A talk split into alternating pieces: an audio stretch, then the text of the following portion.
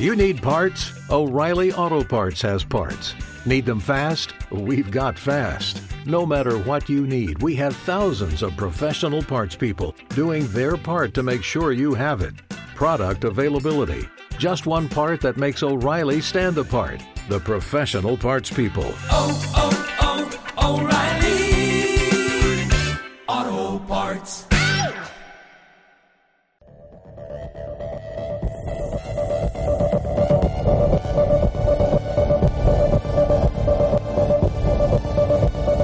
¿Cómo puedo creer en Dios? que Dios no se hace evidente. ¿Qué sufren los ¿No es inocentes? la fe una muleta intelectual? existió ¿La resurrección no es un ¿No mito? todas las religiones igual? Está la iglesia llena de hipócritas. ¿Podemos fiarnos de la Biblia?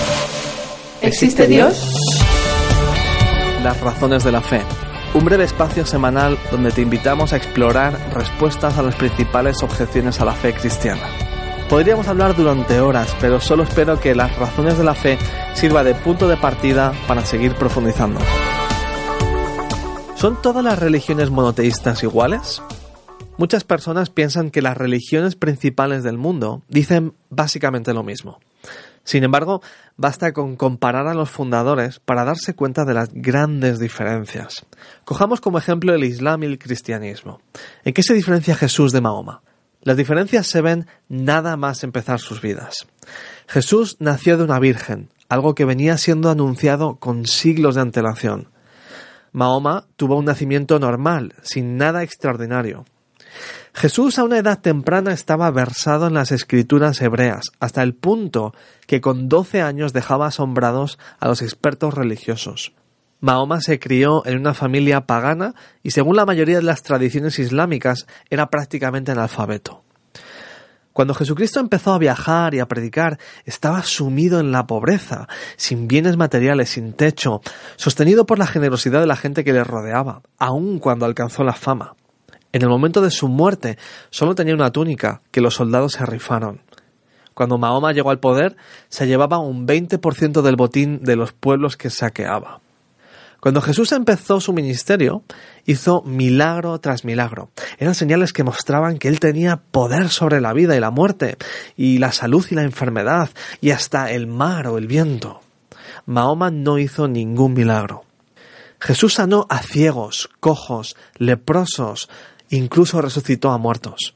Mahoma a los que podían ver les quemó los ojos, a los que podían andar les cortó las piernas, a los que tenían hambre y robaban un huevo para comer les cortaba las manos.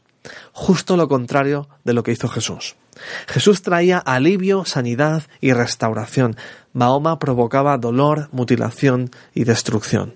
Jesús, ante una prostituta que lloraba huyendo de hombres que querían apedrearla, la restableció, la transformó y la perdonó, salvando su vida. Mahoma hizo justo lo contrario, decir que se apedreara a la mujer inmoral. Tanto el Corán como la Biblia dicen que Jesús fue justo, sin errores, sin corrupción o injusticia. Mahoma, sin embargo, tuvo que pedir perdón en varias ocasiones. Pero Mahoma no es solo un hombre pecador según el Corán, es que es completamente injusto ya sea bajo el estándar cristiano o el estándar secular. Jesús, sin embargo, es justo. Cuando sus peores enemigos buscaron algo de lo que acusarle en varios tribunales, silencio fue la respuesta. No encontraron un solo fallo del que acusarle. Mahoma mató a espada una y otra vez, ya fuera hombres, mujeres, ancianos o menores, soldados o inocentes. Jesús, al contrario, vino a dar vida. Cuando vinieron a arrestar a Jesús, uno de sus discípulos desenvainó la espada y le cortó la oreja a un hombre. Jesús le reprendió y sanó a su enemigo recién mutilado. Mientras que Mahoma mataba a sus enemigos, Jesús liberaba, sanaba y perdonaba a los que estaban en contra suya. De sus verdugos dijo colgado de la cruz, desangrado, Padre, perdónalos, porque no saben lo que hacen. Pero aún más importante, Jesús no solo perdonó a sus enemigos, sino que murió por ellos, muere por los pecadores. Mahoma, en cambio, mataba a los pecadores. ¿Ves la diferencia? No podrían estar en polos más opuestos. Pero esta es la diferencia más contundente con la que quiero que te quedes. Mahoma está muerto y no puede ayudar a sus seguidores musulmanes ni hacer nada por ti. Jesús, sin embargo, está vivo. Su tumba está vacía. Ha derrotado a la muerte. Hay una cantidad abrumadora de evidencia histórica que lo sostiene. Y eso significa que Él te puede dar vida y transformar por completo. Mahoma te pedirá que te esfuerces por agradar a Alá, por ejemplo, yendo a visitar su tumba a la Meca. Jesús está vivo y viene a visitarte a ti, porque es Dios mismo que te ama y te está buscando. Le puedes conocer hoy mismo. No viene a condenarte, sino a salvarte, y lo ha hecho pagando por ti en la cruz, ofreciéndote perdón. Puedes decirle, Jesús, si estás ahí, quiero conocerte, necesito tu perdón, necesito tu amor, ven a mi vida. ¿Tienes más preguntas? Puedes mandarlas a info@fundacionrz.es.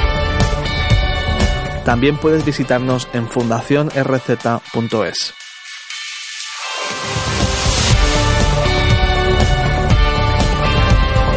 Esta es una producción de Radio Encuentro, Radio Transmundial en España. Visítenos en radioencuentro.net.